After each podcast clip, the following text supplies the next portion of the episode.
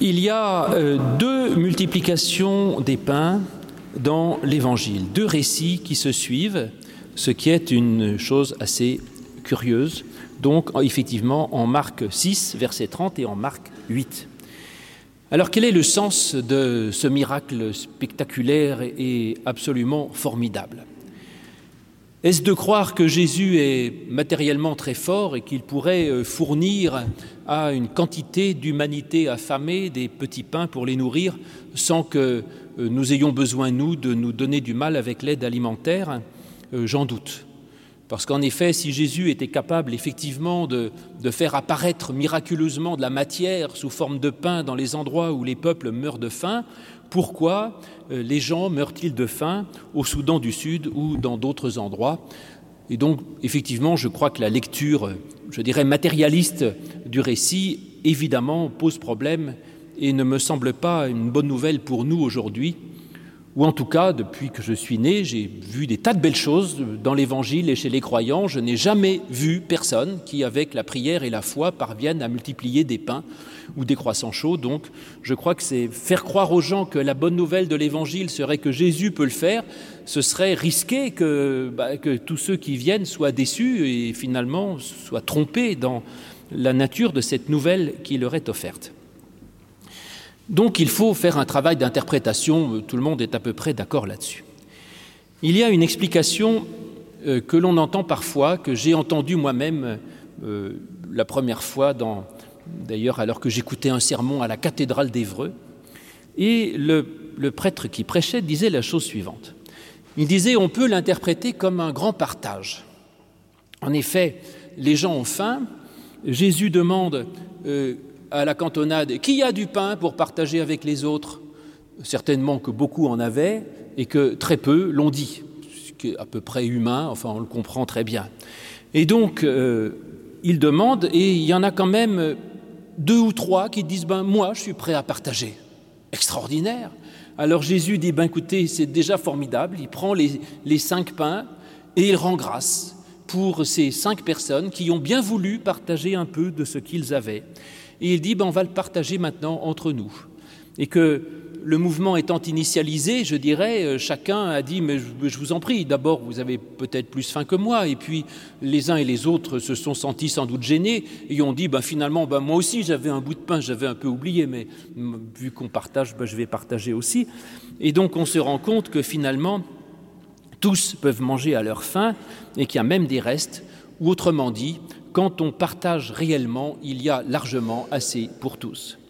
Donc ça c'est un, message intéressant et encore plus intéressant, c'est l'exemple des, cinq euh, qui finalement ont dit moi je suis prêt à partager ce qui aurait pu sembler absurde parce qu'il aurait pu se dire ça sert à rien que je partage mon pain pour 5000 personnes ça servira à rien donc je le garde mais non ils le font quand même et finalement on voit que l'exemple d'un petit nombre peut transformer la multitude et que par conséquent il y a une contamination positive possible et que indépendamment de, l'efficacité envisageable de son geste matériel en se disant ce que je fais suffira pas à boucher la famine du monde eh le sens de ce geste peut avoir des répercussions humaines absolument considérables qui sont au delà de ce que l'on pense.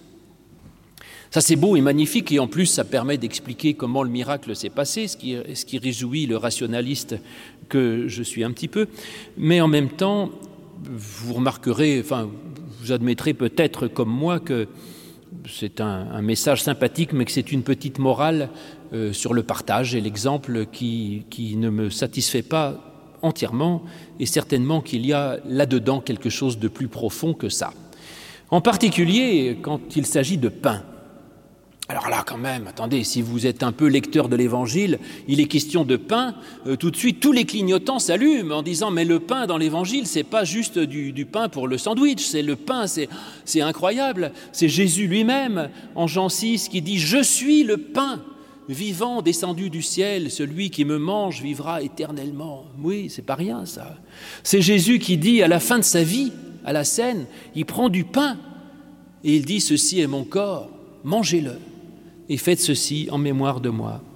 Ou c'est encore au, tout au début euh, de l'Évangile les, tentations du Christ, quand Jésus a faim, justement, et que le diable lui dit bah, C'est facile, si tu es fils de Dieu, tu n'as qu'à transformer ces pierres en pain, et ce sera, l'affaire sera réglée. Et Jésus dit Certainement pas, certainement pas, car l'homme ne vivra pas de pain seulement, mais de toute parole qui sort de la bouche de l'Éternel. Et donc, oui, vous voyez, quand il s'agit là de multiplication de pain, euh, comment rester à un sens euh, plat? Ce serait même une contradiction euh, par rapport à tout le reste, par rapport aux tentations du Christ, par rapport au récit de la scène et de la communion.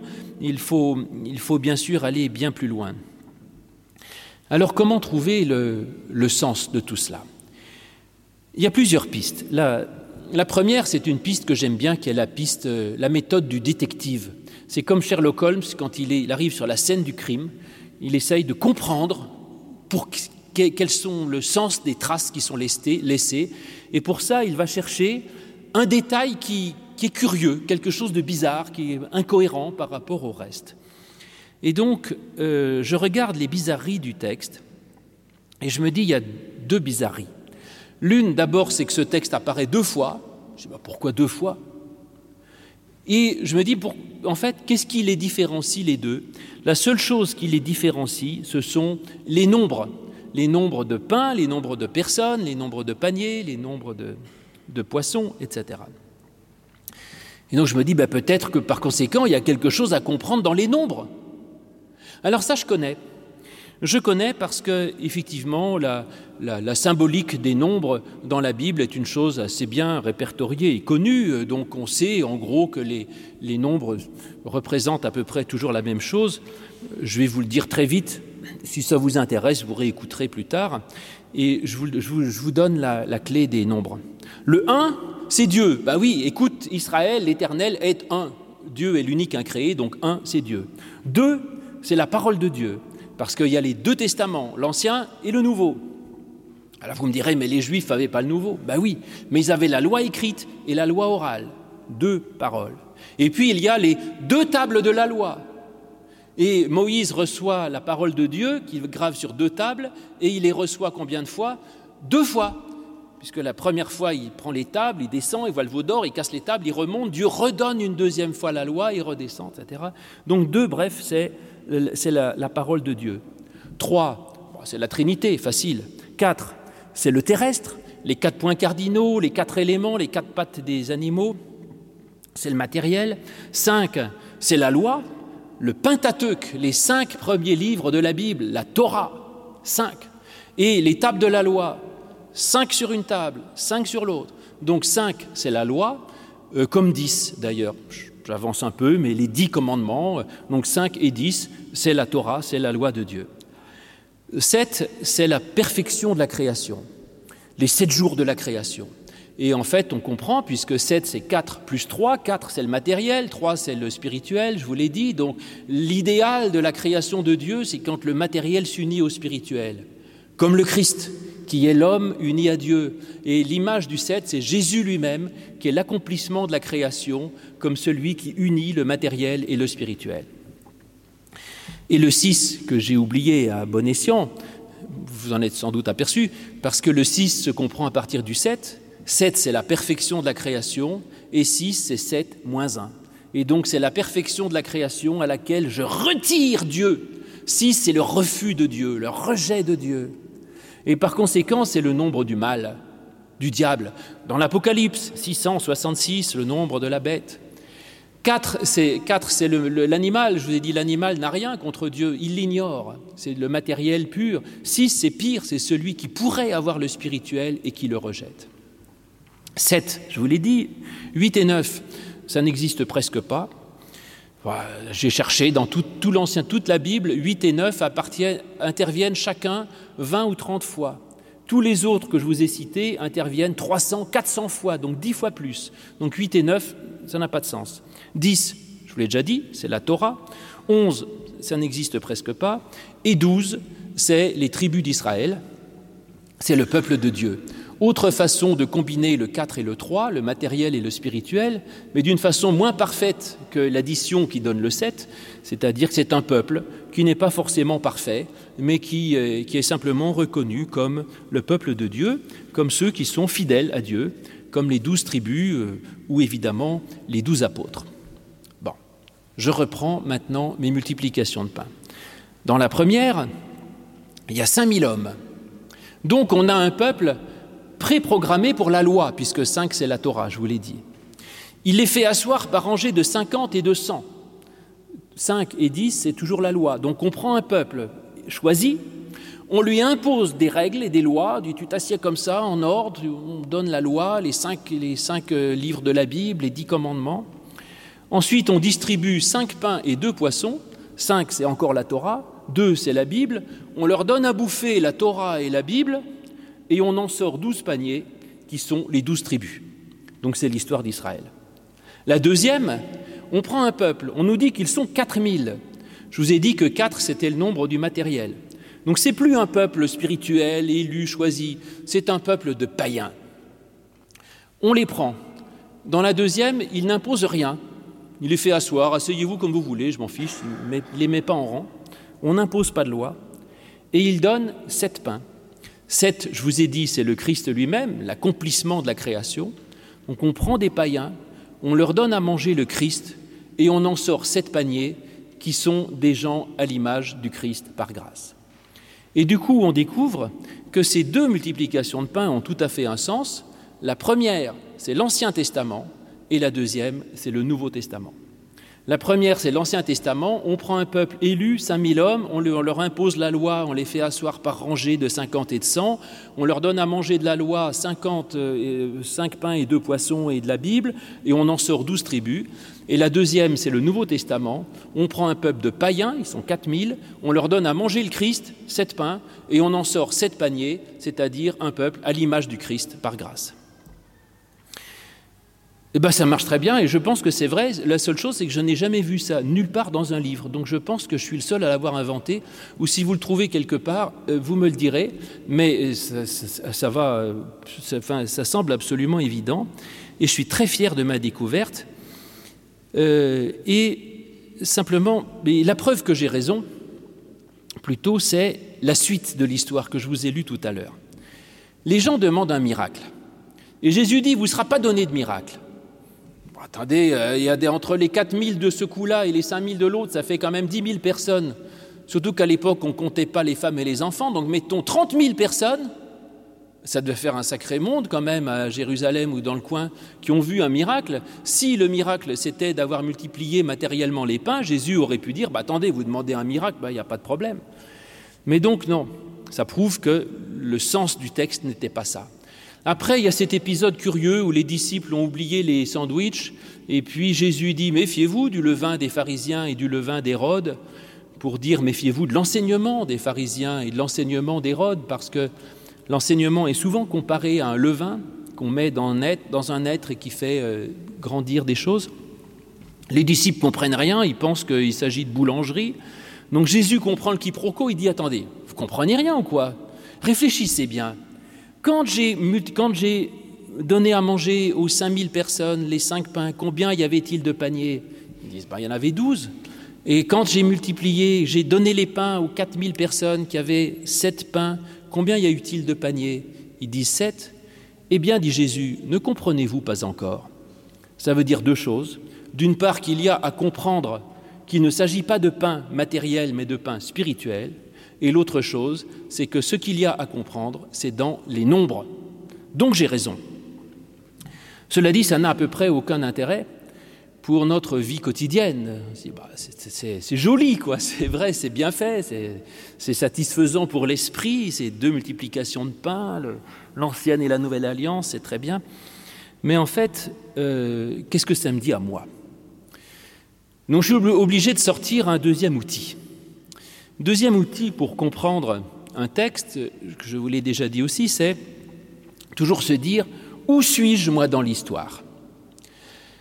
Puisque ce texte parle de moi, donc où suis-je là-dedans? Alors là, il y a deux solutions, au moins. La première, c'est de se dire, bien moi je suis la foule en fait. Parce que comme la foule, j'ai faim. J'ai faim d'espérance, j'ai faim de, consolation, j'ai faim de vie, j'ai faim d'amour, j'ai faim de pardon. Oui, je meurs de faim, Seigneur, ma vie est, est desséchée et j'ai besoin d'une nourriture, d'un carburant pour ma vie, de quelque chose qui me fasse vivre. Et donc je voudrais que Jésus me nourrisse. Et je suis là avec toute cette foule en disant au Christ, mais nourris-moi. Et voilà que Jésus, au lieu de donner directement à manger, délègue à ses disciples. Et il dit à ses disciples, bah vous allez, donnez-leur vous-même à manger. Déception, parce que qui sont ces disciples? Eh bien, c'est que Jésus euh, me dit à moi qui ai faim ou à vous, il dit bien écoutez, euh, adressez-vous au pasteur du coin ou au curé du coin. Alors là, je suis à moitié content parce que je dis bah oui, mais est-ce que tu crois que c'est mon le curé du coin ou le, mon pasteur de paroisse qui, avec ses, ses cinq sermons trop longs et ses deux études bibliques où je ne comprends rien, que ça va me nourrir? Il dit ben prends déjà ça à manger, on verra. Et le miracle, c'est que oui, je crois qu'il y a, même chez ces serviteurs du Christ qui sont aussi imparfaits qu'ils soient, aussi pleins de doutes et pleins de, problèmes et d'erreurs, eh bien, eux, ils, ont, ils sont détenteurs quand même de quelque chose, d'un pain vivant qui vient du Christ. Eh bien, prenez déjà à manger ce que vous donnent ces serviteurs du Christ, ne les méprisez pas, parce qu'ils peuvent apporter infiniment plus que ce que vous pensez. Ou alors, euh, peut-être que ces cinq pains et ces deux poissons, je vous l'ai dit, c'est la Bible elle-même. Donc, c'est ce que je dirais. Je dirais vous avez soif d'espérance, eh bien, je vais vous dire, eh bien, tenez, euh, lisez la Bible. Vous dites, mais attendez, monsieur le pasteur, l'évangile, j'ai déjà lu.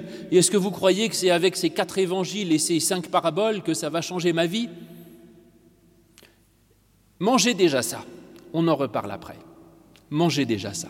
Voilà.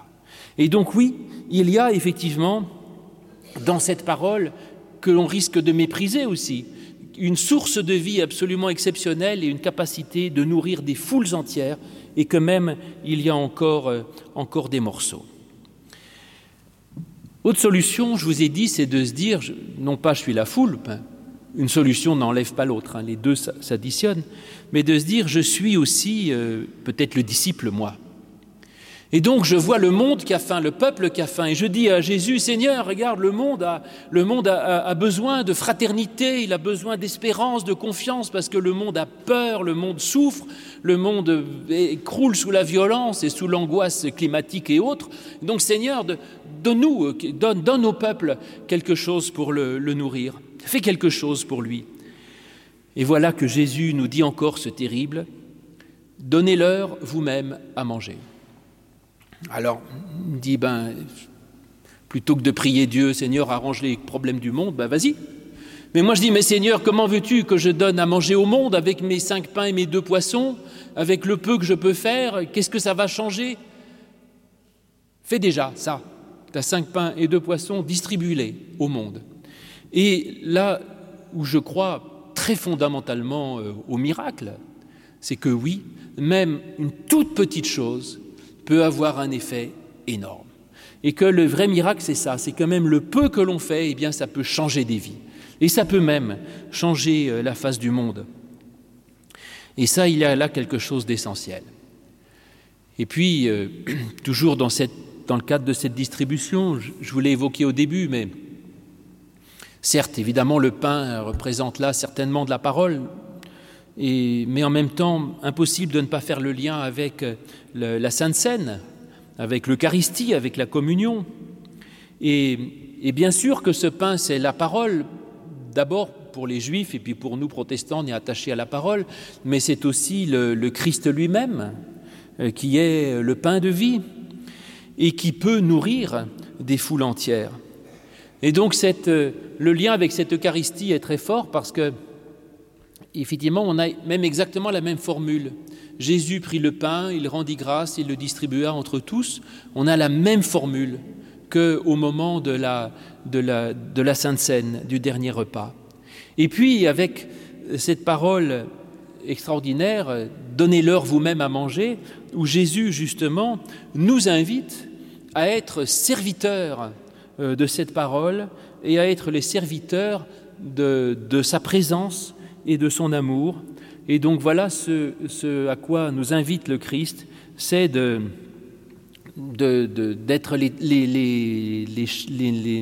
moyens de transmission, je dirais, de toutes ces grâces extraordinaires de l'Évangile. Et donc de ne pas nous, goinfrer, je dirais, parce que c'est formidable tout ce qu'on reçoit de Dieu, du Christ et de l'Évangile, c'est bien, ça nous nourrit, ça nous console, ça nous fortifie, etc. Mais il dit non seulement on le mange pour le redonner. Et quand Jésus dit au moment de la Sainte Seine, euh, faites ceci en mémoire de moi, il dit pas euh, continuez de vous goinfrer éternellement de ma présence, ce sera formidable. Il a dit faites ceci, c'est-à-dire ce que je fais moi. Et comme moi je distribue le pain, eh bien vous aussi distribuez le pain aux autres. Et comme moi je donne ma vie pour le monde, donnez votre vie pour le monde. Et comme moi j'ai essayé, je suis allé dans le monde pour aimer et pardonner, vous aussi allez dans le monde et en mémoire de moi faites ce que j'ai fait.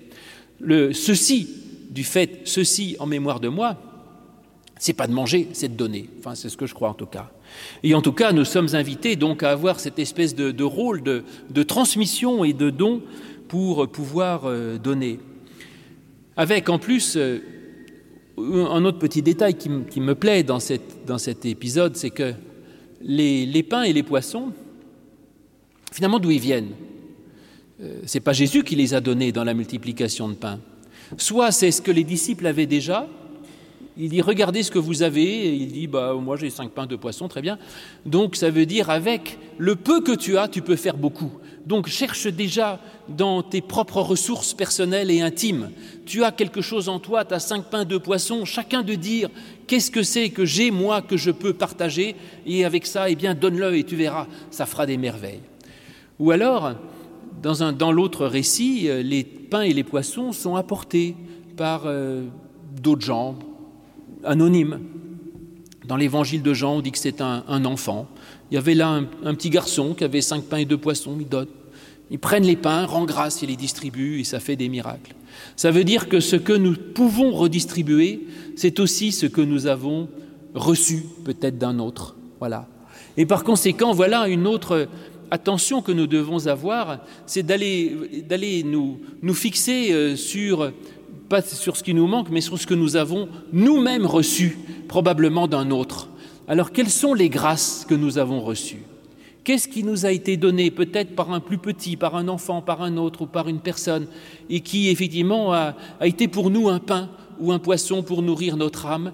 Eh bien, ce que vous avez reçu, d'abord, apprenez à le voir, à, le saisir, à le, le, conscientiser, je dirais. Oui, il faut avoir l'esprit bien tourné pour se dire là, là j'ai les amis, là j'ai une chance. Hein. Et là j'ai eu une grâce dans ma vie. Là j'ai eu un bonheur, une joie. Mais il faut le reconnaître ça. Eh bien prenez ces cinq pains et ces deux poissons qui vous ont été donnés par les uns ou les autres ou par qui vous voulez ou vous avez en vous-même. Et c'est ça qu'il faut prendre, l'élever à Dieu en rendant grâce pour le redistribuer. Y a leur miracle, il y en a pour nourrir toute une foule. Et tout ce que je vous ai dit là, ce n'est pas une, une explication qu'en chasse une autre.